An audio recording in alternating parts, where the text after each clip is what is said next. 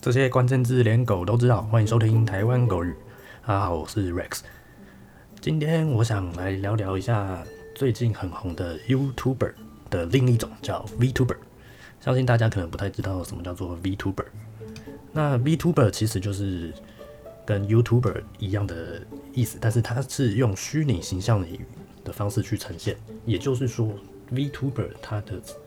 呈现方式是一个虚拟的直播主。那他是怎么做的呢？虚拟直播主他就是利用一个三次元的电脑图像去绘制出一个动画的角色。那他会在画面呈现出来，会是一个三 D 立体的动画角色，在呃网络上面曝光。那他利用的技术就是以人脸辨识以及动作捕捉的技术，及时呈现出一个虚拟人物的互动方式的虚拟直播主。那这个概念其实就很像是好几年前大家所知道的初音未来这个虚拟偶像歌手。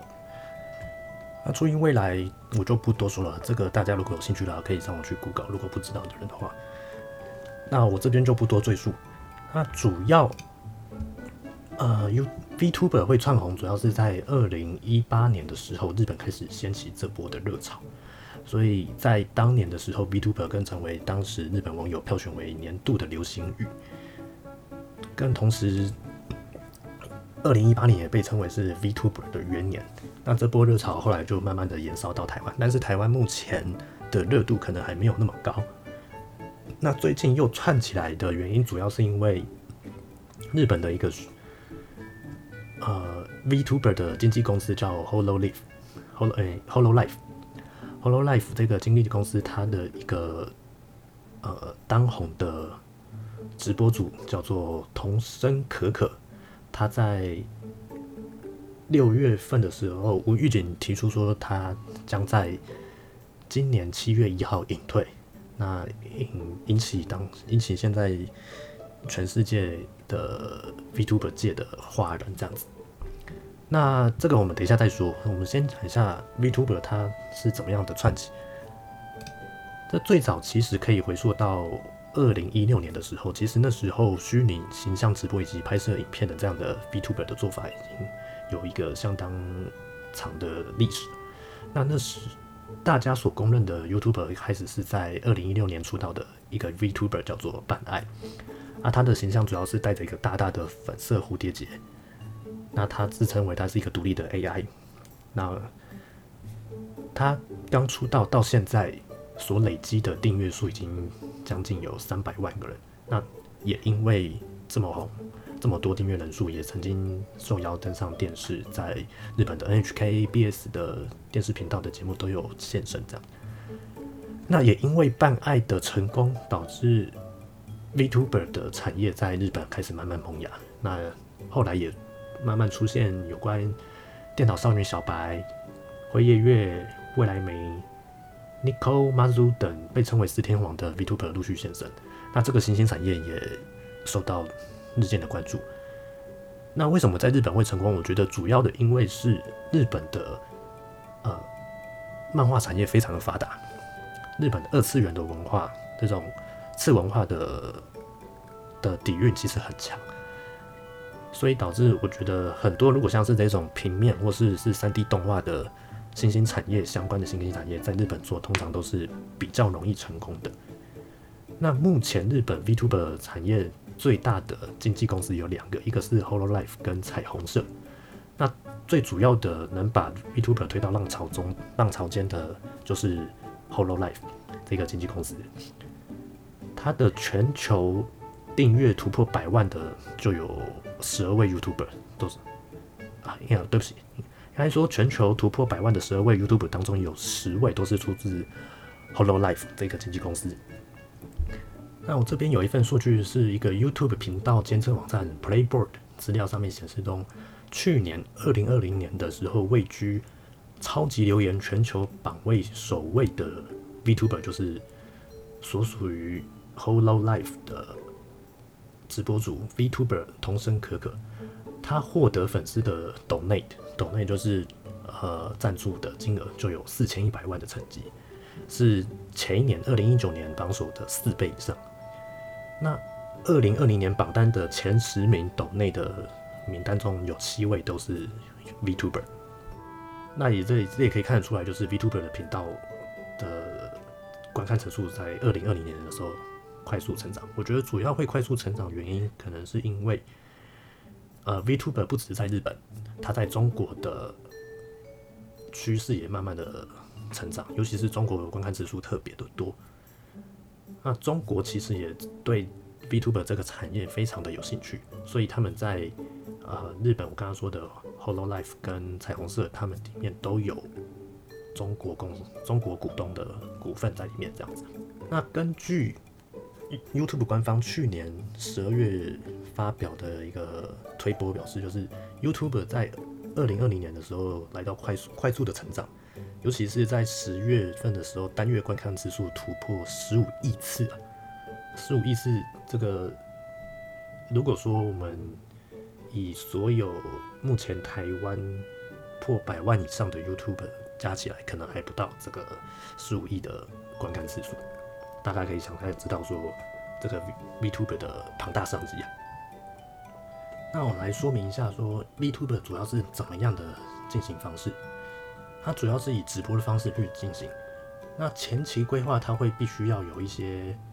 设计，比如说你要怎么去设计你的虚拟角色，它的外貌以及它的个性。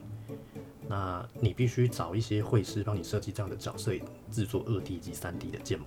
那这些前期其实花费的费用不是一般人可以做得到。但它最主呃，目前它最主要的方式就是以直播方面，比如说现在大家。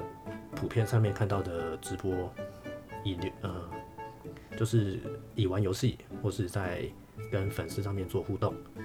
那其实 VTube 其实它虽然是说是一个虚拟的虚拟的人物，但是它其实背后是由一个真人去佩戴 VR 的头盔跟控制器感测器去捕捉那个真人的动作跟声音。那画面呈现是以。动漫或是三 D 的动画的人物去做呈现，去控制呃虚拟直播组上面的表情跟动作以及声音。那这样子它可以达到一个脸部活动跟虚拟角色做同步，所以看起来是很像是一个真的真人在跟你做互动，但其实它是一个虚拟角色这样。那这个特点就可以知道说，这个特点就是呃真人不会去露面，所以。背后的那个人，他无论是男女老幼的长相都可以担任。那最后你可以再把你的声音去做调整，比如说你的虚拟角色是男或是女，如果是年轻女生，你就可以去把你的声音去做后置。我们我们举一个案例，就像是我刚刚前面讲的 VTuber VTuber 四大天王里面其中一个 Nicole Mazu，她的外表就是一个戴着胡耳的美少女，但其实他本尊就是一个在便利商店打工的一个大叔这样。那 VTuber 的内内容。类型有五花八门，各项呃各方面都有。目前主要都是直播内容，就是跟闲聊以及游戏跟唱歌。然后直播的次数都很长，有些会长达到六到十个小时，这种马拉式的直播。但是 VTuber 虽然没有办法像目前大家所周知的 YouTube 上面就是订阅数呃相比，因为 VTuber 老实说还是一个小众文化。但是 VTuber 的粉丝忠诚度是非常高的，就是其实它可以透过粉丝的忠诚度、粘着度很高，靠着广告以及一些品牌合作，VTuber 粉丝会比 YouTuber 的粉丝上面更愿意去自掏腰包。那去以超级留言，超级留言就有点像是赞助，你赞助你就可以在赞助，那你可以去打你的留言，就会在直播上面出现。这个是一个超级留言的方式，他们可以去回馈他们所支持的直播主。那其实之前也有一些 YouTube 也去讲解说，诶，为什么现在 YouTube 的，呃啊，对不起，为为什么现在的 VTuber 的，呃，这种趋势越来越强？那我这边主要统整一下，就是 VTuber 的直播是带来哪哪些优势？第一个就是，啊。虚拟角色它比真人的角色更贴近观众的喜好，因为呃，VTuber 的角色的形象是非常的鲜明，不论它可以去塑造出一个特定的鲜明的，它可以去塑造一个鲜明的特色，比如带着花的美少女啊，或是她的颜色、她的个性都是经过设定好，她是维持一个既定的形象。那这个形象有人喜欢，有人不喜欢，但是喜欢的人他的粘着度就相当的高，所以他可以针对这样的形象去维持一个良好的形象，去抓住粉丝的眼睛。那虚拟角色也因为它是虚拟角色，它可以跟现实中去做脱节。你，它可以永远去维持良好形象，所以它不太只要经纪公司或是背后的做营销的人员，他能控制好以后，它不会像 YouTuber 一样，很容易因为爆红之后被其他的有心人士去挖出他的负面消息或是不良的事迹，然后去。影响他的形象这样子，所以呃，Vtuber 的虚拟直播主，他可以以嗯，因为它是虚拟的，它不会老，所以它能永远保持健康。那完美的外表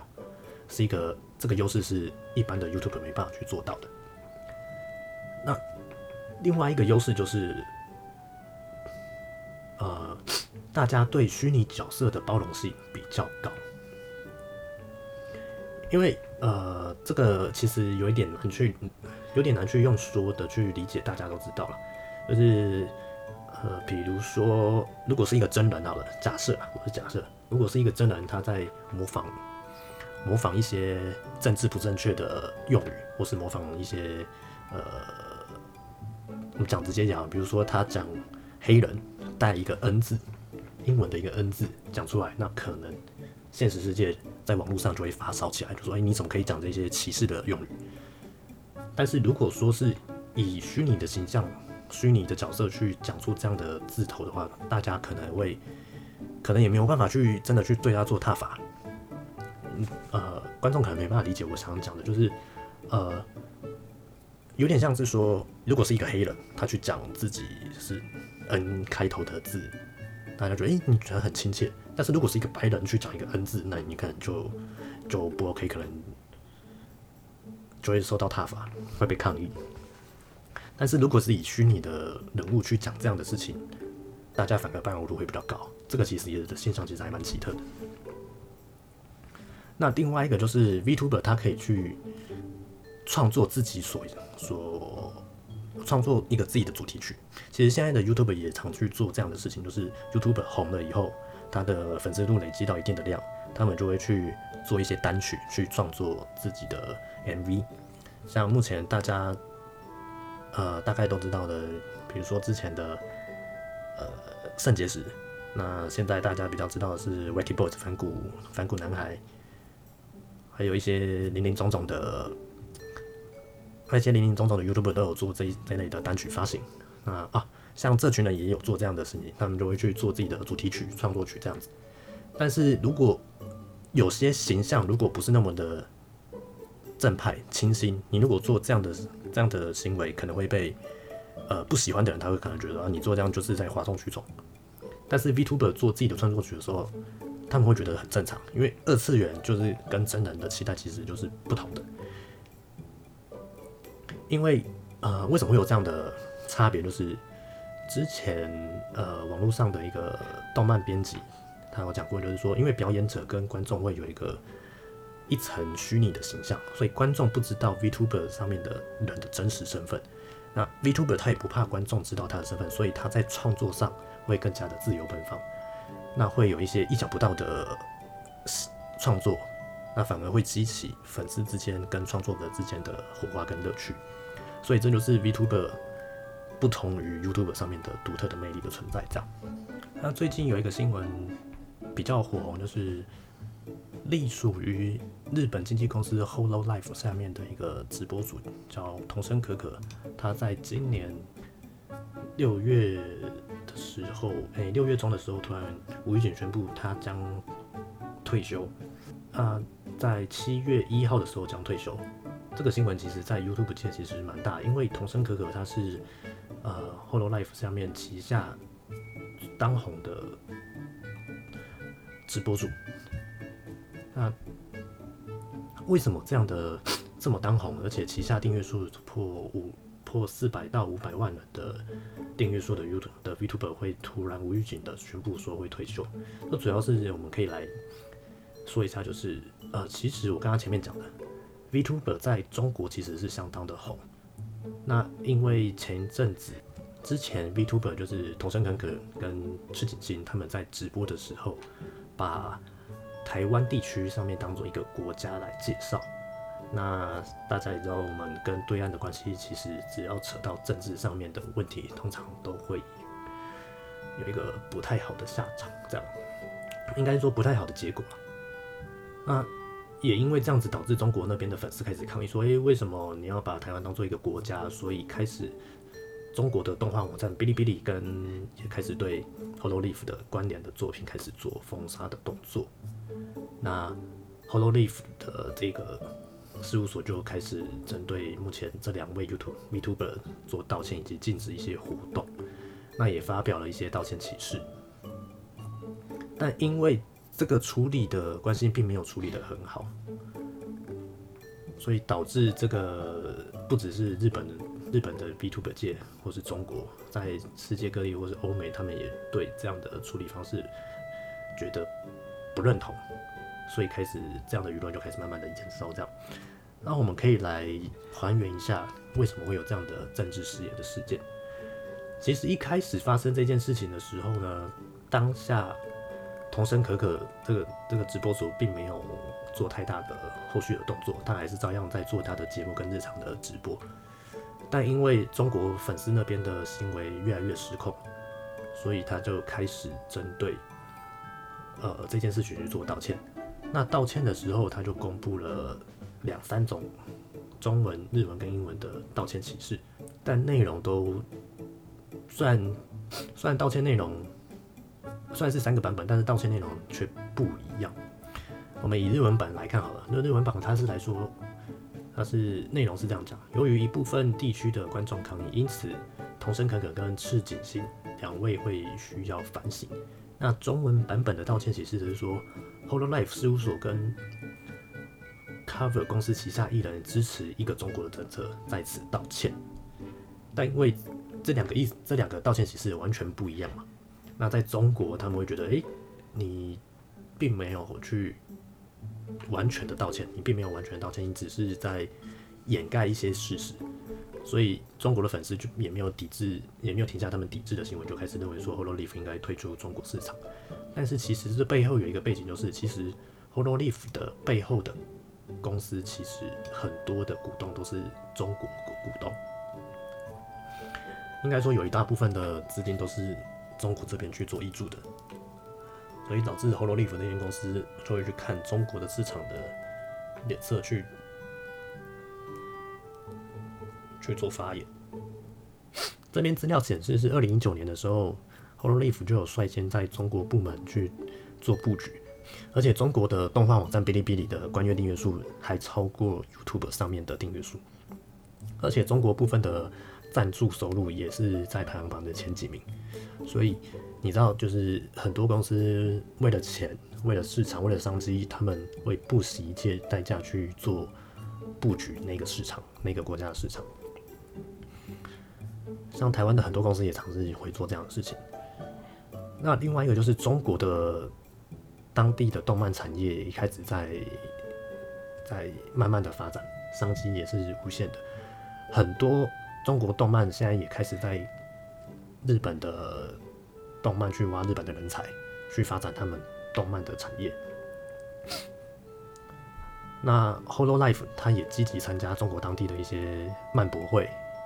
或是展览会以及表演、贩售周边商品的实体活动等等。那这些行为在中国的当地市场是蛮受欢迎的，也培养了一群不少的粉丝。现在日本的动漫的市场其实成本很高，尤其是你如果请到一些作者或者是一些绘图插画家。这些后前期跟后期制作的成本其实很高，但如果是在中国的话，你可以外包出去，外包出去，中国的成本呃工资成本又特别的低，动画师更愿意去帮忙做这些的三 D 动画的制作。就是换句话说，就是中国的动漫代工成本比较低，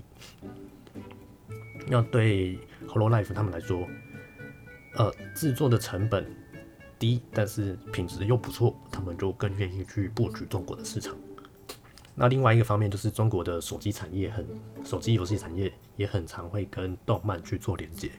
，Vtuber 也不意外，Vtuber 也很常会有跟很多手游上面去做工商的合作，以及以及有关 Vtuber 上面的游戏。但也因为这样子，呃，中国这边在 Vtuber 这边的资金注入非常的多，所以日本 Vtuber 界这边的两大公司 Hololive 跟跟彩虹社他们就很常会去看中国市场的脸色。那这件事情也就导致说，目前日本的 Vtuber 这边发展非常受到相当的限制。我觉得啦，就我来看，其实很多事情如果牵扯到政治方面的话，通常都很难去做，很难去做发展。很多事情牵扯到政治两个字，就完全就做不下去。尤其是以我们目前台湾的情境，大家也都知道，我们跟对岸的方式很常会有一些政治角力。那不要说我们台湾，我们来说美国也是一样。美国好莱坞最近都吹起了一个政治正确风，就是针对一些呃影视的角色去做改变。比如说你现在很多东西，如果说牵扯到黑人。我们必须把一些白人的角色改成黑人的角色，因为政治不正确。像是迪士尼最近在开拍的真人版《小美人鱼》电影，主角艾丽尔原本是一个设计是女性白人角色，那因为政治正确的关系，她的选角居然变成黑黑人女性。这一开始的选角大家也不理解，为什么你原他们原原本的既定角色就是白人，但是因为呃，美国常发生一些很多政治不确的事情，以及种族歧视的问题，所以他们为了取得大众的信任，所以就把角色改成黑人。这个就有点，我自己觉得有点太过了。像还有另外一件就是，呃，《The Friends》这个影集就是六人行，六人行之前也被卷入这样政治正确的问题，就是它很多里面的笑话跟种族歧视有关。